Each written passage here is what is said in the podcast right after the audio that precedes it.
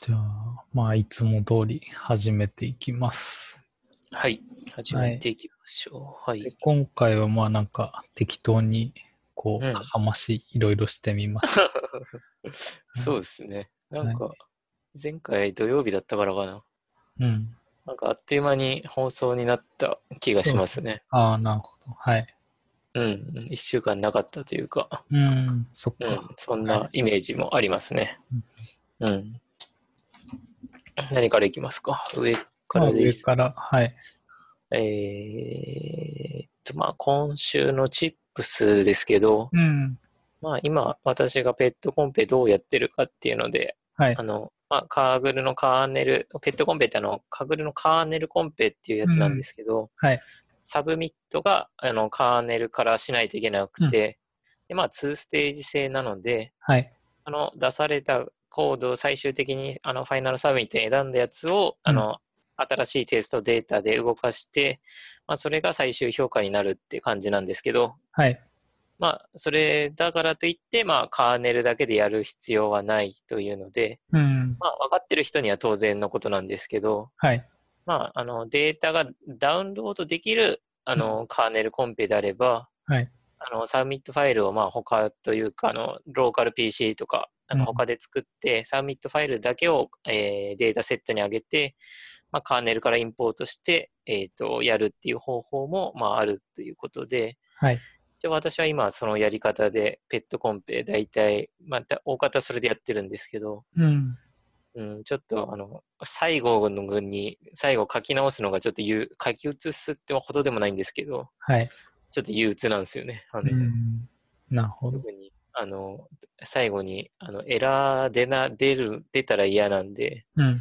多分気使うと思うんですよねはい。うん最後書くときに。なんであの多分ずっとカーネルでやってる人はなんかいろんな知見が溜まっていくと思うんですけどはい。こうここでこうなったらエラーうんが出たとか、そうですね、はいそろそろカーネルでやらないといけないなとか思いつつ、おーはい。なんかあの、うんカーネル結構時間かかるというか、うあん。の慣れたエディターとかの方が早かったりするんで、はい。もうまあ今は、えっと、ローカル PC でやっちゃってるんですけどって感じですね。なるほどうん。はいはい。別にあれも、何でしたっけ好きにライブラリーも使って大丈夫なんでしたっけペットコンペは。でカすスタムね。、はい。カスタムカーネルであっても、その提出がカーネルで、その最終的な、その、2ステージ目の、まあ、動けばというか、はい。それがカーネル上で行われれば、ああっていう感じなんですかね。どうなんでしょうね。カスタムの、あれですね、ピップなりではい入れたやつとかって、うん。どうなんでしょう。なんかど良うさそうな気はするけど。うん。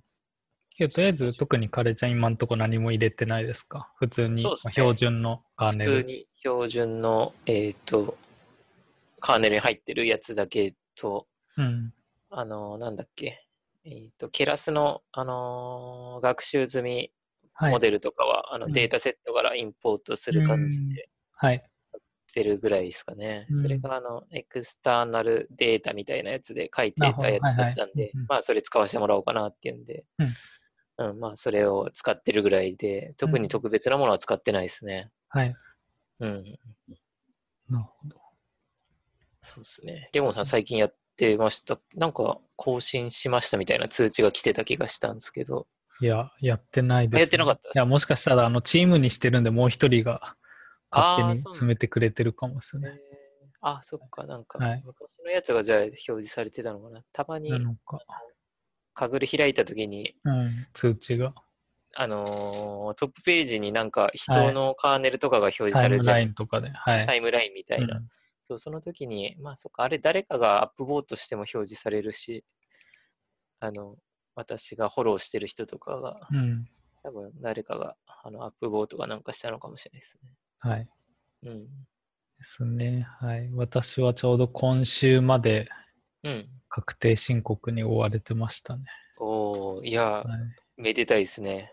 あの、あー期限なんか内に終わったってことですね。まあ、終わったは終わったんですけど、はい。結局、税理士とかのチェックは入ってないんで、はい。これでなんかそういう税務調査とか入ったらまた面倒だなっていう感じはしますけどね。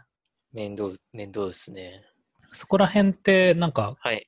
カレーちゃんの会社というかそういうところではなんかそういう税理士の人とかのアドバイスとかはなんはか契約してたりとかしてんですか、あ、私はしてないですね。うんもう、自分で、まあ、やっちゃおうと思って、はい、まだ決算期来てないんであれなんですけど、はい決算期が来たら、ちょっと自分で申告書作んないといいけないなっていうんで、はいうん、多分、まあ、すでも、そんな収入と支出がほとんど少ないし、限られてるんで、うんそんなに面倒じゃないと思いつつ、はいまあ、どんな感じかなってとこですね。レゴンさうん、ん自分でじゃあ、決算とか組んでやったんですね。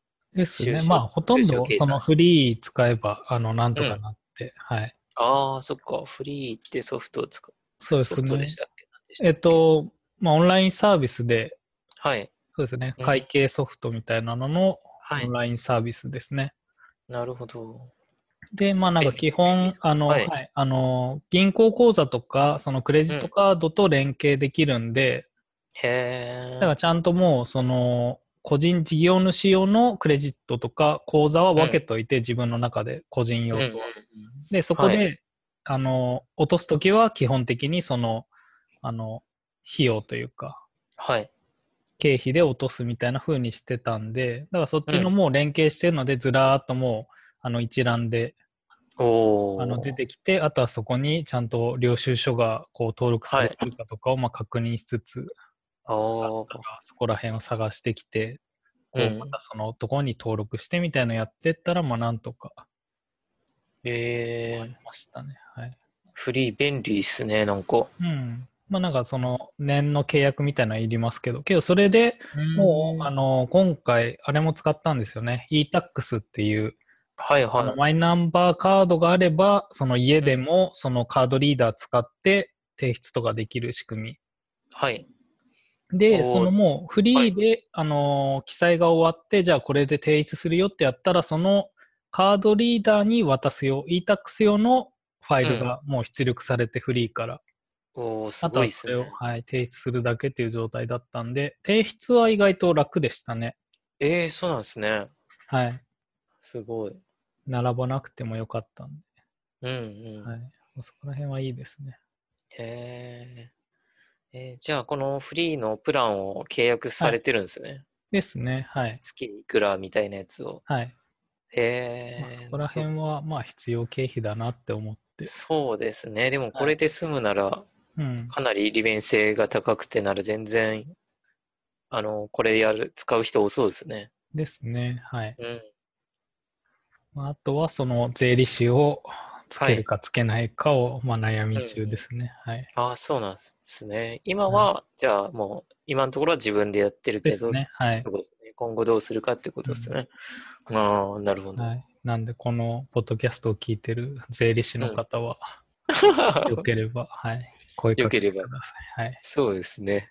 募集してます、ね。こういうことに興味がある人の方がそ、うですね。なんか税理士でも、なんかそういう、あの、なんだろう。うん IT 何それみたいな人よりはやっぱ分かってる人がいいああ、ですし、そうですね、なんかあと友はそうい達うのはい社長とかがなんだっけ、うん全部やり取りがスラックとかで、うん、はい。あの終わる税理士がいるらしくて、うん、はい。あのですねごいあのもういいって言ってましたね。ああ、はい。うん、あとあれですね、VTuber とかにもこう、あああ、るそう程で度すね、はい、理解がある人だと。うんうん。確かはに。い、ななんんかでそこから説明して PSVR が経費で落ちるんですか、みたいなことを聞かれはないいぐらいな、そうですよねはい、人めんとどくさいですよね。やりたいですね。はい。うん、うん確かに。はい、そんな、ちょっと話題ずれましたけど、あの、あなんだ、カーネルコンペの方はなんか、はい。まだなんか話すことありますチカッープネルコンペは、えー、と、ないっすね。なんか、あれ、あとあれぐらいですね。初めて、あの、うんやって、もう、あの、ペットコンペの話になっちゃうんですけど、うん、あの、なんだっけ。全然これまでカーネルで更新してったこととかなかったんですけど、はい。まあ、一つのカーネルをずっと更新してってるあの、バージョン重ねて、バージョンを、はい。で、バージョンが50いくつとかになって、おーはい。あ結構、あのーなんかやってる感がありますね。そうのん、はいサ。ブミットしてる回,、はい回数だけ、うん、あのーなんだっけ、えっ、と、そのバージョンみたいなのが上がっていくんで、うん、まあ、それはそれで、なんか結構やった感があって面白いなって感じですね。なるほど。はい。うん、はい。だ大体話したいことはこんなことですね。今週のチップスは。はい。はい確かに。データを落として、だから別にジュリアでやってもいいわけですよね。あ、そうですね。ジュリアでやってけど、結局動かすのは Python だから、そなんうかです、そういう、ね。あの、うんなんだ、そういうデータ形式うんと。か、なんかそういうモデルデータをその共通で使えるみたいなのをうまく作れるば、別にジュリアでやってもうんうんい。けそうですけどね。そうです情ね。報を作るとか、はい。そっちの方が早ければジュリアでやった方が良さそうですね。なんうかねんはい。うん、あれ今、コメントでスマホだとハート送れないのかなってコメンいやトも。う画面をいっぱいタップしてくれれば、ハートハ出ーまくトりはま。すよ。はい。そうなんだ。そうですね。出ます、ね。今日このハート他の人に見えてるのかは知らないですけどね。ああ、私、あの、あれか、主催者だから、はい。あの、配信者だから、レゴンさんが多分今送ってるハートはめっちゃ見えますね。おー青いのいっぱい送ってる。青い、そうそう、はい青いのが。でも、誰が送ったかわかんないって感じけです、どね。一応。応一人一人になんか色みたいのもついてんのかな、これ。わかんない。それであれだ、あの、誰が、あの、あ、赤いハートも、あ、おーコピーペーストさんも7ハートで、おーレゴンレゴンさんは257ハートみたいな。そんなに。うんそんなにめっちゃ、あコピーペーストさんのあのハートがめっちゃ上がっていくみたいな、そんなうん感じです。はい。はい。で、えーっと、次のネタとして、えーっと、かぐるもくもく会やりましたということで、はい。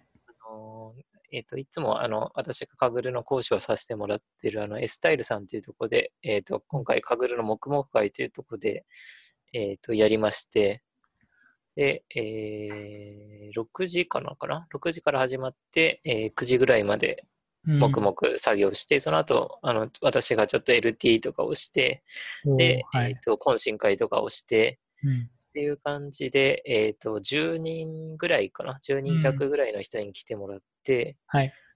はいって感じであのすごいあの強い方とかも来てくれて、うんうんあの勉強にもなりましたし、うんはい、これまであの鍵垢であの神楽の方と絡んでいてこの人どういう人なのかなっていう人も来てくれてて。はい。無事にあのフォローしていいですかって言ってフォローできたりとかおーはい。うんしたりして、まあ、黙々会も有意義でしたし、うん。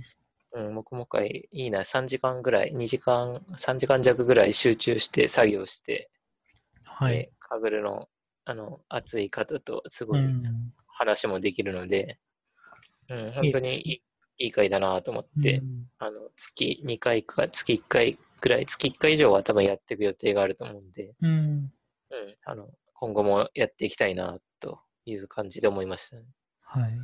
うあん、なんか、かぐるやるんだったら、なんか結構自分の場合、なんかふと、なんだ、その一つのうんウィンドウというか、はいはいな。んか意外と、なんかマルチディスプレイじゃないと、ああ、結構ストレスがたまるっていう感じ確すかるんに。ですけど、はいこ。の辺平気ですか意外と、その一つのデスクトップというか、ラップトップだけの画面でとかで。ラップトップでやってたんですけど、はい。まあ、ちょっと狭いってなったら、うん。一応あのサブディスプレイとしてあの iPad を持ち込んでるので、うん。はい。あの Mac の、えーサブディスプレイとしてつなげて iPad あーをなるほどって感じでやってますけど、うん。いややっぱ自宅だとすごいでっかい画面で今やってるんで、うん。うん、そこはちょっとあれですよね。あのうんその面では効率は落ちますね。はういん。ただあの、周りがやってるんで、なるほなどん。か強制的に作業できるみたいな、うん。うん、そっち側のメリットはありますけど、うんはいちょっとそうですね、コーディング的には若干辛いとこはありますね。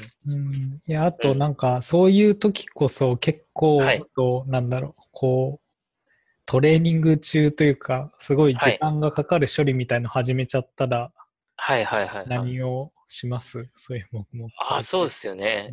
んもうその時はな、あなんか、あのーなんか、他のこと、ブログ書いたりとか、あの、なるほど。他の、まあ、今回はなかったんですけど、前回とかはあったかな。うん、うんそっか、しちゃうかもしれないですね。はいうん。うんいや、意外とその、なんか開く時間が少しあるなっていうのを、自分も前回、うん黙々会とか、こっちの松江の方でやってて感じたんで、はい。うん。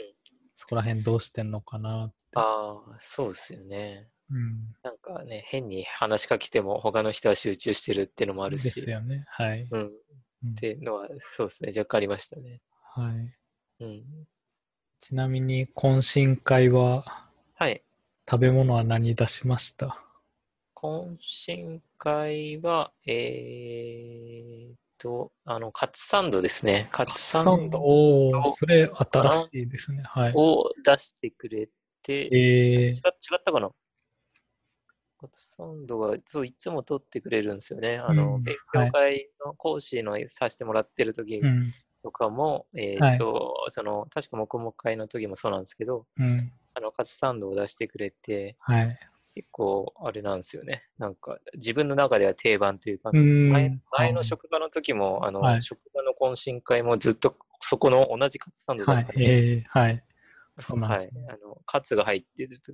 ああ、前それいいですね。会社の時はあのエビが入ってるカツ、うん、うん、まあ、エビサンドですけどね、はい。とかがあったりして、割と、あの、いいんですよね。結うん構、だとかってパターンが多いと思うんですけど、うん、あ、そうですね、カツサンドでしたってコメントがもらって、そう、カツサンドも入って、そんそなう、はい。視聴者の方も、はい。あの、お菓子、お菓子というか、うんをつまみつつうん、って感じでしたね。はい。ういんや、なんか、いつも思うんですけど、あんま勉強会にピザはどうなんだろうって、そうですね。はい。いや、なんかそれ頼みやすいというか、結構定番な気もするんですけ定ど番ですよね。はい。結構ピザってこう冷めるとそんなうんなんか美味しくなくなるし、そうなんですよ結構手ね。もベタベタになるし、量の調整が難しいし、はいそれであベのタベタ持って帰れないしとああか、そうですねベタベタになるしとかね。ベタベタになってこうまた缶缶とかを持とうとすると大変だしで意外そうとピザって勉強会に合わないんじゃないかっていうのを、まうあ、ん。感じつつ、まあ、食べるんですけど、はいはいはい。うんそうですでね。カツサンドドとかサンド系良さそうですねそういうふうに手も汚れないですしまあ、手あ軽にれ、そうですね。食べれあのますし。個包装みたいになってて、えあの、なんで余っても持ち帰れー、るし、おー手も汚れないんで、はい。ただ難点としては、うん。あまあ想像ですけど、うん。ピザより高いんですよね。あああ、のまあそうでしょうね。そうはですいね。。なんかピザって割引使えば結構安かったりすなるんでるほど。はい。まあ、でも本当、カツサンドはありがたいですね。あれをもらえ、ああの、はいあれ、あれが出してもらえるっていうのは。うん。うん。まあ、あとは寿司とかも良さああ、そうですけどね。寿司もいいっすよねう。ん。確かに。たまに寿司の割引の時とかがあったりしうて、ん、はい。本当そういう時はありがたいですよね。寿司とかでね。うん。いやなんか、どこだっけ毎年やってるやつで、こう、す寿司屋さんが実際来たりとかもいう勉強会もありますよね。え、寿司屋さんが来る勉強会ですかどこだっけなへーまあ結構規模でかめですけど、はいはい。へなんかちゃんとそこで寿司握ってくれるんですよ。え、へえ。もう、勉強会というか、あれですまあ、ね。イベントですね。イベはンいトか、素晴らしいですね。うん、うん。まあけど、その、その分、なんかそういうのをやると、うん。こうなんだろう、あんまりこうエンジニアじゃないみたいな人もこう、それで無料のイベントだとかだと、その寿司を求めてくる人とかも多くて、そうなんですよねうん。まあ、そこら辺が少し難しいですね。ううんん、難しいですね。あんまり食事をよよくしすぎると、あの、た、ただ飯を食いにはい来る人がいる問題っていうのはうん結構大変なんですよね、あれね。うんうん。まあ、そんなとこです。はい。はい。ですね。うんで、えっ、と、まあ、確定申告終わったっていうのはさっき話して、はい。で、まあ、こっからはちょっと、まあ、なんかいろいろ話すんですけど、はい。まあ、一つ、まあ、聞いておきたいというか、まあ、なんかいろいろ、まあ、そこまで忙しくて、はいはいはい。まあなんかそれで振り返る時間みたいのもなかったんですけど、なんかカレーちゃんとかその振り返る環境というかなんかタイミングうん。みたいのってなんか持ってたりしてますそれともそういうコンペが終わったごとにやるとか、なんかそういうメモの魔力みたいにもう毎日こう定期的にその都度やるとか。いやー、あんまりなんか決まってないんで、うんなんかいい方法があって、まあコンペのたびにあの振り返りの勉強会とか企画してますけど、はい。なんかどうしたらいいのかなって感じですね。うんどうされてますかレゴンさん。なんか以前やったやつで0秒思考法とかっていうああー、ありますね。はい私も一回やりましたよ。ゼロはい秒思考法ね。はいはい。とかは、それも結構続いたかな、2、3ヶ月は続いたんですけど、うん。やっぱり忙しくなると、うこんう、なんかうまくいかなくて、はいはい。うまくいかないというか、まあ続かなくなっちゃって、うん。そこからまあどうしようかなっていう風になったりもしてて、はい、まあいろんな方法を探してますね。うん PDCA を鬼速で回してみたり。 そうっすね。それがなんか回せればうん回せるというか、ちゃんとね、振り返れて改善できるようにしないと本当はいけないんだなそとうでか。すね。そのなかなかその、それで、うんなんか結構個人のフリーランスになってくると、やっぱそのタイミングって結構難しい感じもしてきて、やっぱはい。仕事をもともと企業とかに属してると、多分定期的にそういう、なんだろううん上司面談でもないですけど、そういうので、じゃあ今後何していきたいとかっていうのも、多分うん。やってもらえたりするんでしょうけど、やっぱフリーランスになってくると、そういうのが自分でちゃんと時間作んないと、うん。できないなっていう問題は感じてて、うん。なるべくそういう、もうなんかスパン短くやり、毎日できるようなのがなんかできないかなっていうのを考えてるんですけど、おお、素晴らしいですね。うんなかなか難しいですね。そっか、そっか、毎日となると、はい。そうですね、なんか仕組み化が必要ですもんね。うん。うん。で、なんか最近その始めたそのスクライブ、先週話した、まあそこでも、なんかどっちかっていうとあれはなんかそういうふうに日記を書くっていうよりも、うん。その、まあ、頭の中を本当になんかこう考えてることをそのまま思いついた通りに書くみたいので、うん。なんかそういうのをなんかセルフジャーナリングとかいう方式。 セルフはいジャーナリング。へえ。まあ、なんか本当に自分の思ってることを、うん。まあ、そのままただ書いていくだけみたいな、なんかそういうのもあったりして、まあ、そういうので、まあ、書いてて、うん、けどあんまり振り返りにはなってないなっていう感じもするんで、うん。うんなんかそこら辺のいい方法を模索中ですね。はい。ああ、そうですね、見つけたいですね。なんか、いい方法を。はいまあ、特にそういうフリーランスの人がどうしているのかとかそうっはすよね気になりますね。やっぱ自うん分でちゃんと方向性を見つけていかないと、はい。闇雲に進んじゃうことになるから。どんどでん。はい。うんうん。そうですね。まあ、もしくはそういうアプリを作るのかですね。振り返るための。いいっすね。なんか、うんちょっとした、あの、このラジオの2人のテーマにもなりなりそうなそうですね。感じですよはね。い。うんうんはい。まあ、そんなのを考えてるだけなんですけどね。はい。で、まあ、次の話とかは、その、まあ、最近、カグルはできてないんですけど、ちょっとはいその、県の授業で、まあ、機械学習の、はい。えっ、と、まあ、調査系の依頼ですね、があったんうで、んそれを最近取り組んでて、それで、はい。そう、形になってきて、そろそろ公開できそうなんで、もう、なんか、あの、お伝えしてもいいかなって。まだ現物は見れないんですけど、大体まとまってきて、はい。それで以前聞いたようなあのレビューっていうライブラリー使って、まあ、ある程度、こう、はい。はい。体裁整えて、今本の形になってるのかな。はい。えー、すごいっすね。で、やってますね。で、今回どういうのをその調査したかっていうところで、うん。えっと、いろんなプラットフォームですね。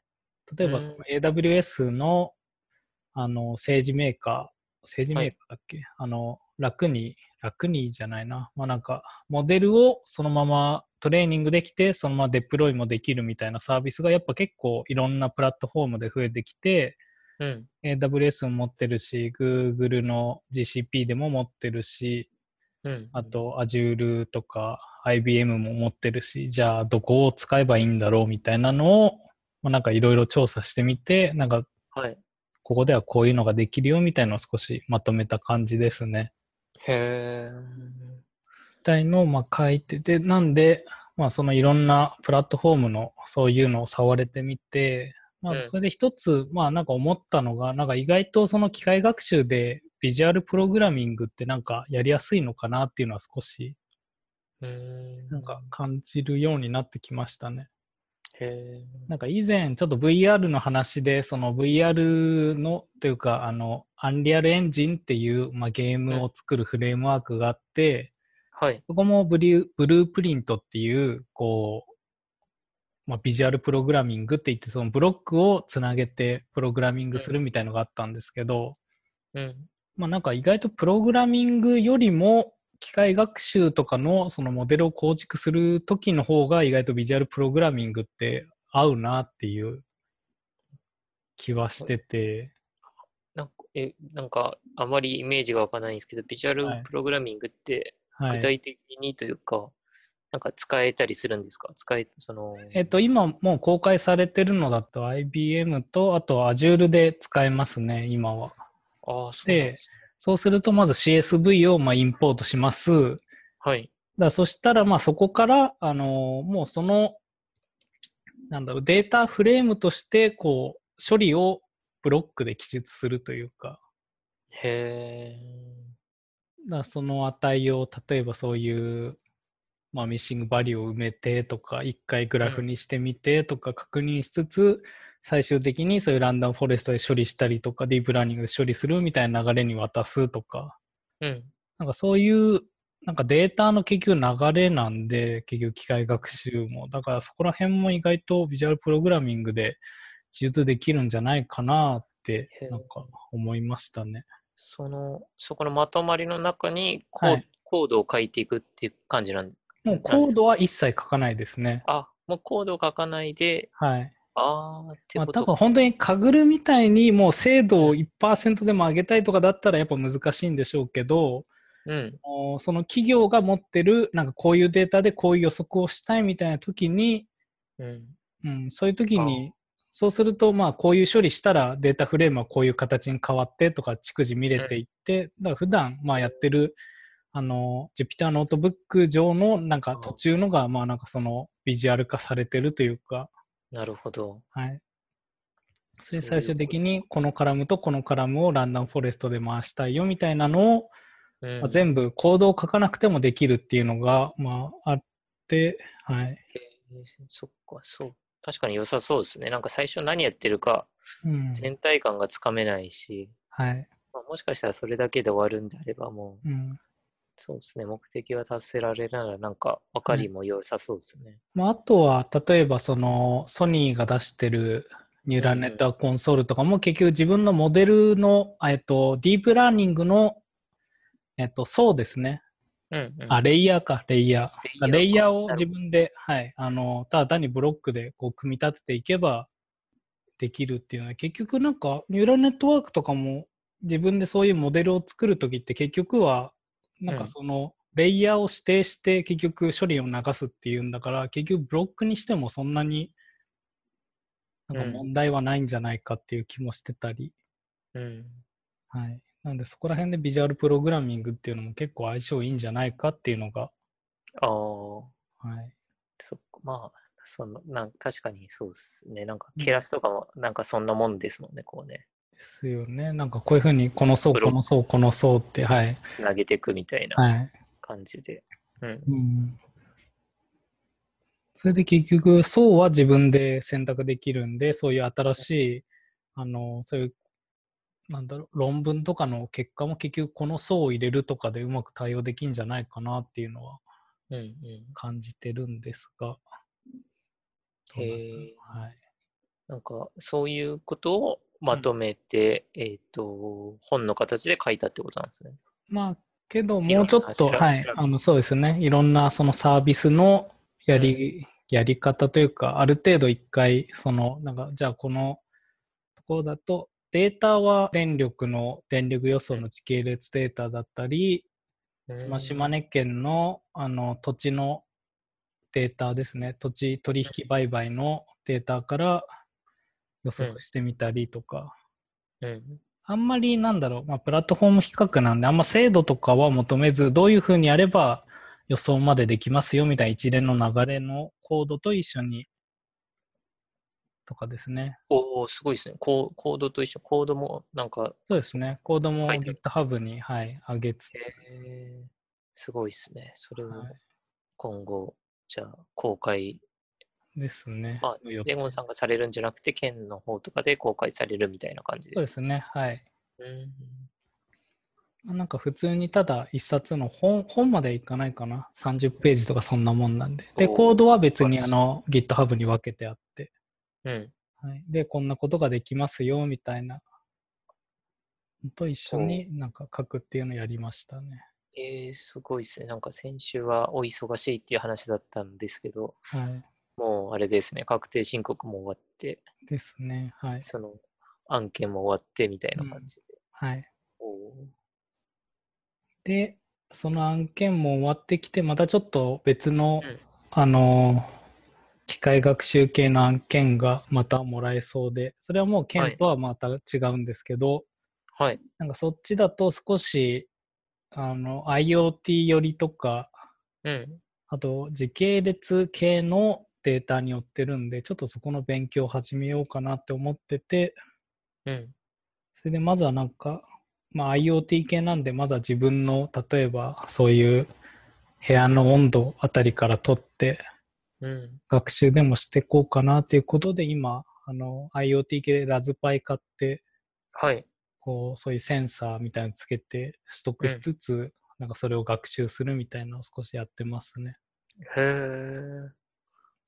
すごすごいですね。それもじゃあ仕事としてそうですもねらってはいって感じでや,、やってるんですね。まあ実際は別にそういう、あの、温度とかではないんですけど、まあ結構やってることはそういう時系列系の予想だったり、そういう IoT から返ってくるそのセンサーデータを扱ってとかの話なんで、なんかそこら辺が触れるように、へラズえ。パイとかのですね。はい。おーなんか、あれですね。うん。レゴンさんの VTuber 活動とはい。つなげられたら面白いですね。ああ、どうなんですかね。なんか定期的に VTuber の統計出してる人、なんか VTuber とかもいますけどね。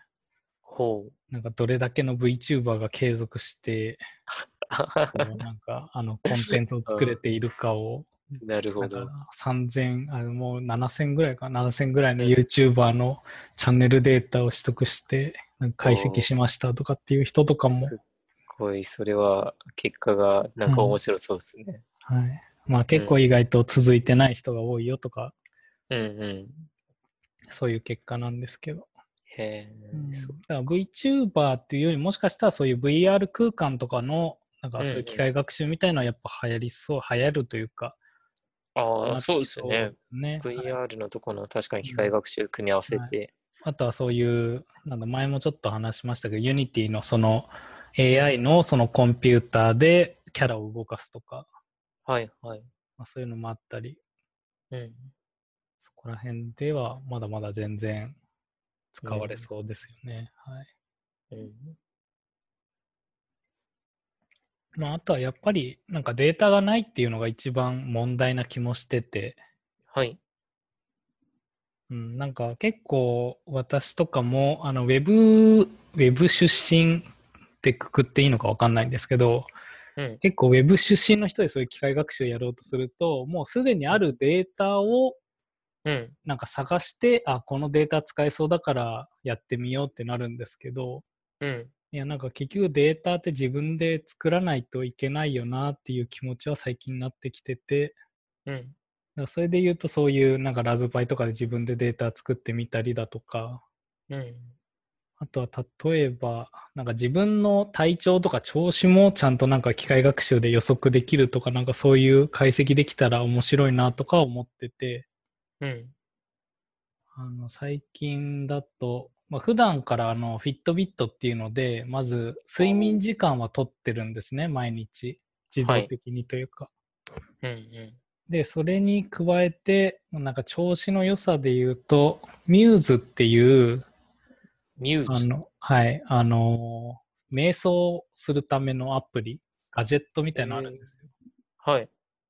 こうヘッドバンドみたいのをこう頭につけると脳波を計測してくれてどれくらいこう集中できていますよみたいのを計測してくれるおー、そもうなのんがです、はいすごいガジェットというか、そう、なるほど。はい、それも毎日やっててだから今日はなんかすごい集中できてるできてないみたいのが朝の時点でわかるんですよえ、朝、朝でわかるんですか、その、まあただ単に朝測ってるってだけなんですけどうん。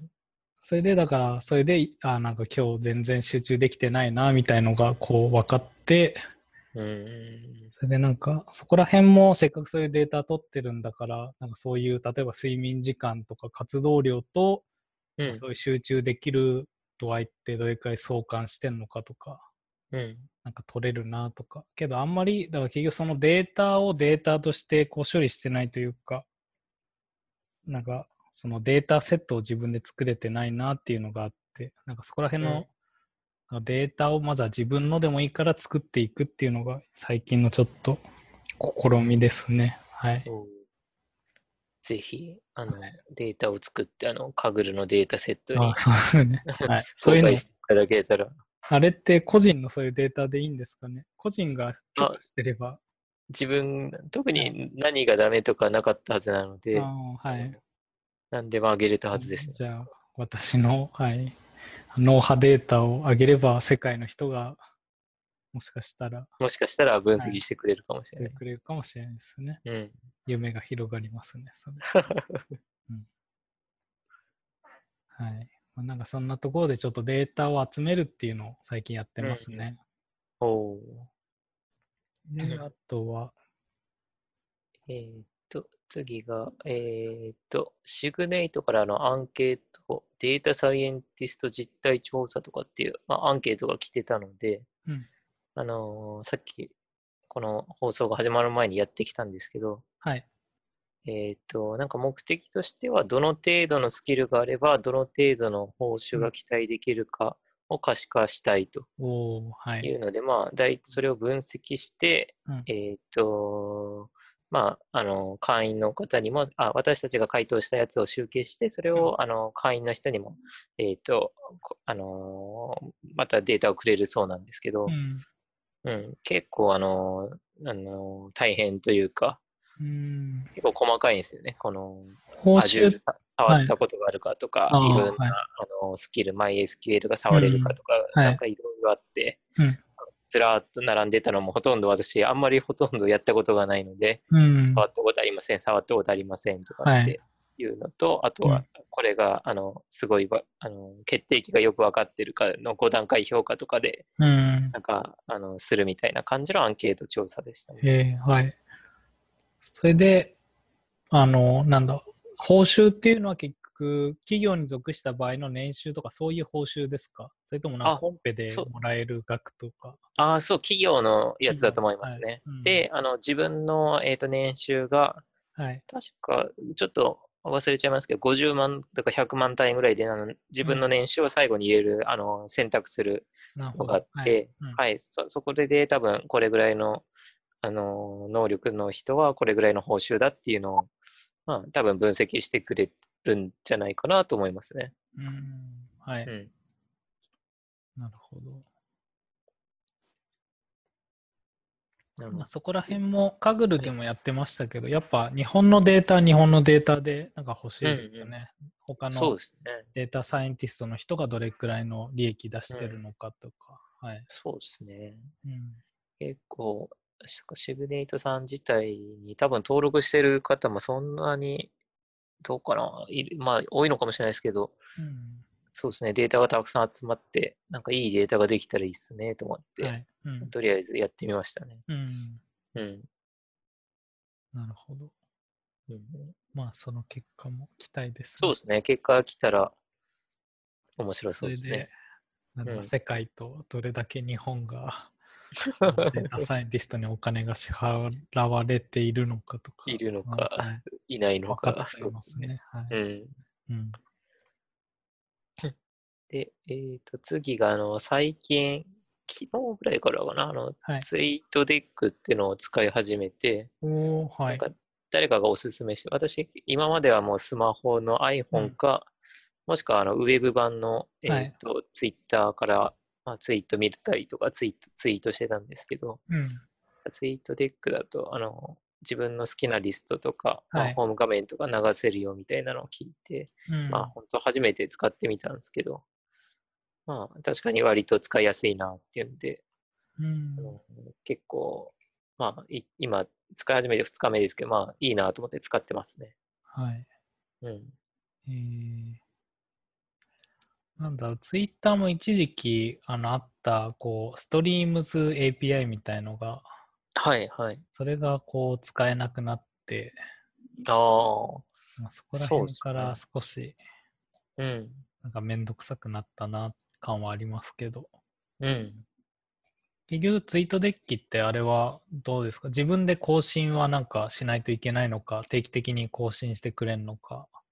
そうですね。あの、自分で更新しなくてもうん。いいいいと思いま待っす。てると。うんはい。うん。自然と流れてくれてるはずです。はい。うん。いいですね。いいっすね。楽ですね、これで。ううん。あと、一応複数アカウントも見れるんで、ん。うんこのあのレゴンカレー FM のアカウントのチェックも、まあ、おー割と楽だなってな感るじです。ほど。うん、はい。うんで、えっ、と、あとはもう、えっ、と、今週のカグルですね。はい。いや今週のカグルというので、えっ、と、昨日でしたっけマルウェアコンペが終了になってて、うんはい、なんかすごい今回、シェイクダウン、うんシェイクアップがそうですね。話題に上がってま話した題ね。になりましたね。はい。いやー、すごかったですね。うん。カレーちゃんもえ影響受けました。いやー、私はもう、全然、あのーゆるふわ勢というか、もう初日とかしか参加できてなかったああので、、そうなんですか。はい。全然、あの、全員金メダルのサブ持ってるだろうみたいな中で、私はもう全く持ってなかったんですけど、うん。あれですね、あの、いやー、なかなか、すごいコンペだなって感じでしたね。はい。結構日本のチームが上位に並んでて、はい、途中、途中というか最後のあの、ファブリックリーダーボードで、うん。うん、日本人強いなと思ってたら、あの、もうあれですよね、コントリビューターとか、ノービスの方ばっかりがあの1位とか2位とか3位に並んでたんで、うん。うん。いや、なかなか、本当難しいコンペというか、だったんはだいなって感じですうね。ん。うん。で、基本的には、まあ、引き続きペットコンペって感じですかね。そうですね、ペットコンペやってて、いや、ペットコンペは全然スコアが上がらなくて、ほあうーそれは、ああ、そうか、自分のスコアがが、周りがこう上がっていくんじゃなくて、私のスコアが上がんなくてっていう感じなんですよね。あうの、ん、はい。カーネルさえまだ超えれてないっていう、あの、公公開カーネルを超えれないっていむうしのろがそ、れって何なんですかねあのなんか公開カーネルを自分で実行してもそこまで上がんないじゃないですか。はい。なんかあれってそういう秘訣が何かプラスでいるのか。うん、公開カーネル、そうなんですよね。そのまま回してもちょっと落ちるし、はい。あの、特徴を一つ追加したら、うん。めちゃくちゃ落ちるんですよね、あの、はい。その公開カーネル。普通なんか、まあ、じ自分、はい自分が有効だと思っている特徴を持ってうて、んそれ追加したら、まあ、普通はよく改善すると思うんですけど、うん。まあ、それでも、あの、なんだっけ、一つとか、まあ、二つ追加したら、あの、下がっちゃうんで、はいやーなかなか難しいコンペだなと思いつつ、うんあの、ね、もしかしたらこれいいんじゃないのっていうネタが今、さっきあったので、おうもしかしたら今日ぐらいには超えてるかもしれないんですけど、はい。このままもう本当に公開カーネル超えられないままあと2週間終わっていくかもしれないですね、と思そうっですて。ね。あと2週間か。辛いですね、もうはいあとい。や結局自分もカーネル書きかけで終わってますね。ああ、そそうですりね。ゃまずいですね。そっか。あと2週間なんで、うん。ぜひ。あ、結構あれなんですね。アップボートされてるんですね、レゴンさそんうは。ですね。なぜか。随時更日本新語、日本語なのに。はい。日本語なのにか、もしくは日本語だからなのか。なのか。うん。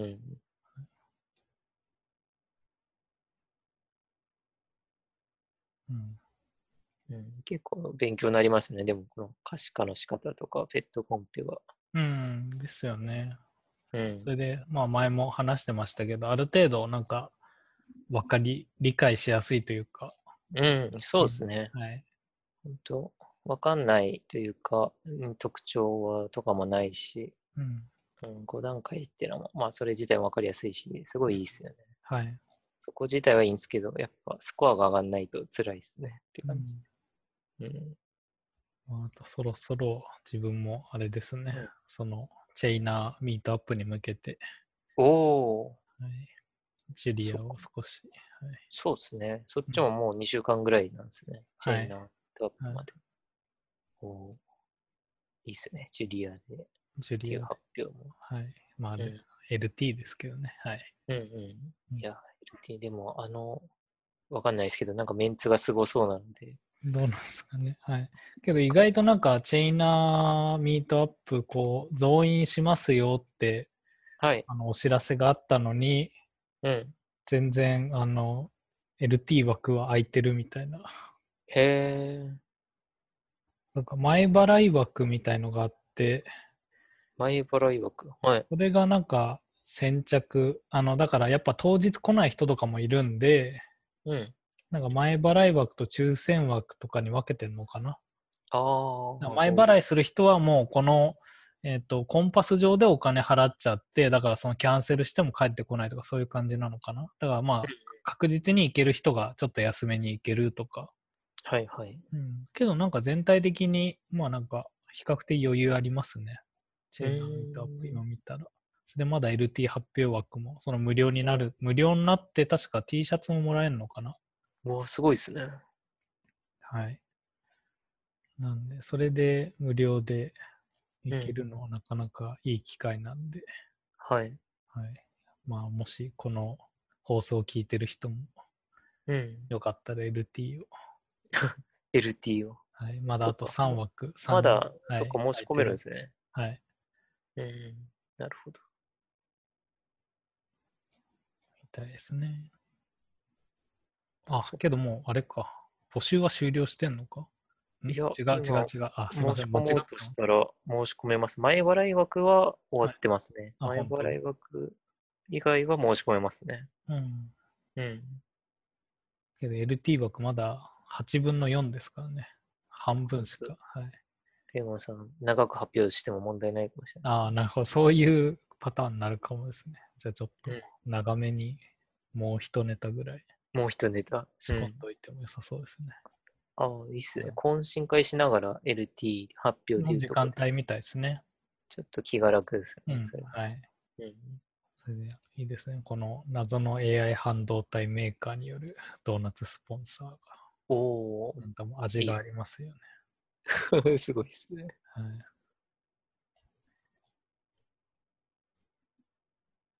い、はい。なんで、そこに参加予定ですね。うん。うん。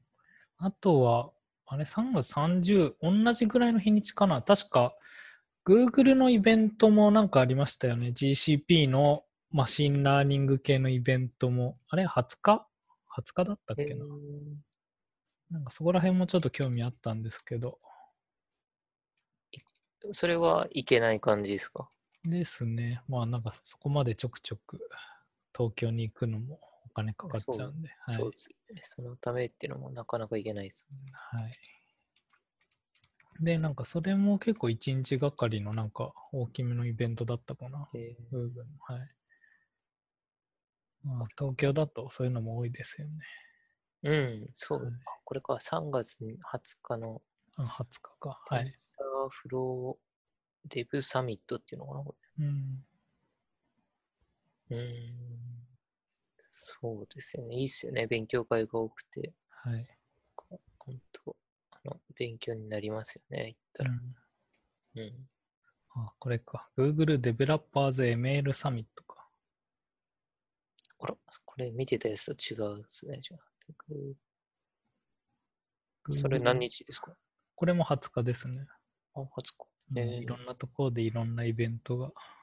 うん、すごいですね。貼っとこうおうえーあ、募集はこれコンパスじゃない感じですかじゃですね。はい。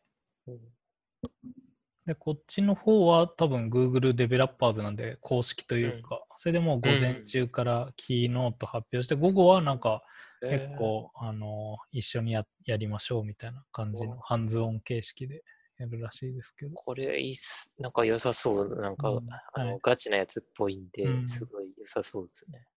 ですね。なんでここら辺、あとこっちはそっか、まあ一つ迷ったのが、やっぱ平日だったりするんで、うん。うん、まあそこら辺も少し、はい、そうね。まあフリーランスなんである程度自由は利くんですけど、うん、うん。まあけど、チェイナーミートアップは土曜日だったんで、それも、はいはい。行きやすかった。はい、ですね。うん。うん。こうん今ペットコンペがなければはい、ほう。行きたいとこなんですけどそうも、ほうペットコンペにあの全力でお命をかけてるんで全力ってとこで、はい。いやあー終わったら、終わったらうんなんーはか、ゆっい、くりしたいと思います。そうですね。うん。まあ、あとは、まあ、最近の VR 関係の話だと、はい。全然話できてなかったんですけど、あの、うんホロレンズ2がついに発表されましてね、この前。へー。ホロレンズ2。はい。もともとホロレンズ、マイクロソフトが出してる、その、マイクロソフトはあの MR って言ってミックスドリアリティっていうのをしてるんですけど、うん。まあ、それの、まあ、ガジェットへですね、デー。バイス。なるほど。はい、でそれが結構2になって結構その1からも進化してる部分が結構大きくてうん。注目されてるんですけどまあ何へー分個人で買うにはちょっと高めでえー、どれぐらいするんですか35え万ぐあだから日本円だと40万くらいいっちゃうのかな、三えー、すごいっすね。 3500ドルかはいなるほど。なん ではいちょっとあれですね、個人じゃなかなか。いやけどそれでもちょっと買おうかなって迷おーっていいっますすねねへそーしたら、この普通に機械学習用に持ってるとか、VR 用に持ってる PC よりも、うん。の方が高いですけどね。おーはい。いや、けど、このレンズ、やっぱそこら辺も VR、AR も、うん。多分今が本当に参入するならギリギリぐらいで、うん。うんまあ、ここら辺で持っておきたいっていうのはありますね。なるほど。はい。そっか、この、そっか。なんか、すごいですね。この現実世界に、うん。なんか表示ができるみたいな。あそうなんですよ。だからもう別にディスプレイとかもいらなくなって、うん。こう適当な壁にディスプレイ表示したりとか、へえ、いいなんか未来感ありますね。ですね。はい。なんか未来感あるけど、これって目悪くならないのかなって感じがします。ああ、どうなんですかね。あんまどうなんけど、なんだろう、VR で本当かはわかんないですけど、VR やってたら目が良くなったっていう事例はあったりしますけどね。えー、そうなんですか。あの、下手に、あの、多分ディスプレイが目の前にあって見てるよりは、VR っうんて結局し、あの焦点というか、奥に行くんですよ。えー、そうなんですか。まあなんか、まあそのものにもよりますけど。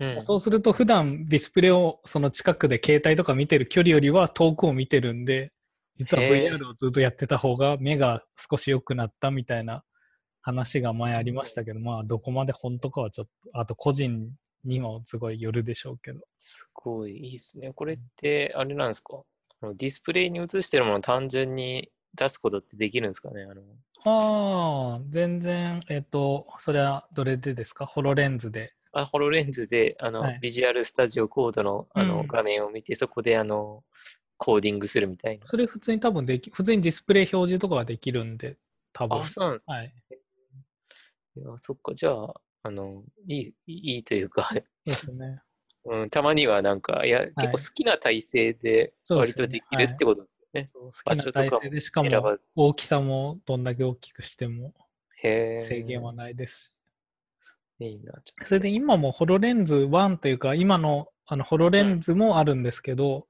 はいそれ、だとすごい視野角がすごい狭いんですよねはい、はい。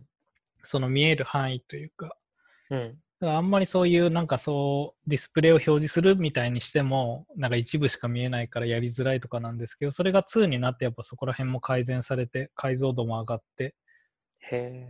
結構期待されてるやつですしあとアップルもなんか今の噂情報だと2020年ぐらいになんか AR なんか出してくるぞみたいなうん。噂も立ってるんで、そっか。ちょうっと、んまずは一回体験してみたいですね。まあ、そうですね。はいうん。うんまあ、AR、VR、だ XR 系ですね、の話は、うん。そんなとこですかね。そっか。じゃあ、今度、レオンさんが買ったら、あの、ホロレンズ2をさせてもらうか、はい。えっ、そうですと、ね。どっか電気屋さんとかでもしあれば体験しに行くとか、はうい。んしたいなって感じで。そうですね今、その Zoom でこうやり取りしてますけど、そのうち、はいこう自分がそういうホロレンズかぶって、うん。あの Zoom で会話してるかもしれないですね。いいっすね。お互いにそれしたらいいっすね。うん私はいもそれして、レゴンさんもまあ、そそれうして。か。そうするともう、だから Zoom とかよりも、多分なんか本当に、あの、ラジオスペースみたいな、こう、おーあの、どっかの空間上に2人でこう、うーん。なんだろうミそのミーティングアプリみたいのでやって、それうでんなんか公開するのとかもいいかもですね、もしかしたら。へえ、そうですね。うん、確かあーあ、それいいっすね。それして生放送がそうなるっていう感じそと。あー面白いっすね VR 空間上で生放送。あうんあ、確かに、それははいいですね。まあ、そういうのもできそうですね。はいうんまあ、まだもうちょっと値段は安くなってほしい感はありますけど。確かに。あまあ、ちょそこで言うと、あの次にあのオキラスが出してくるオキラスクエストっていうのはちょっと値段的には良さげでコスパはすごいいいうーん。ものが出ますね。ほう。ああ、そうなんはい、なんじゃあで、だあの、ガチなじゃ勢じゃない人は、そっちから、ですね、オキのラス方クがいエいスかもしれトなあいたりがオキラスクエもうこの春に発売予定なんで、うーん。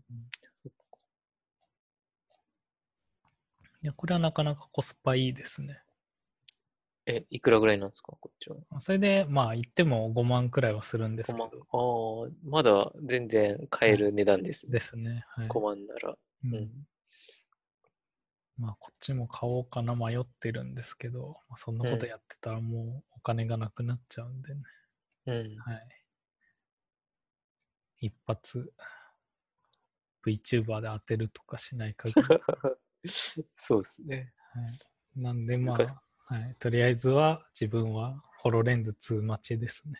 おお、そうなんですね。うん、また今度、ホロレンズの話しましょう。はいホロレンズですね。また新しい情報とか出てくれば。うん。はい。まあそんなとこですね。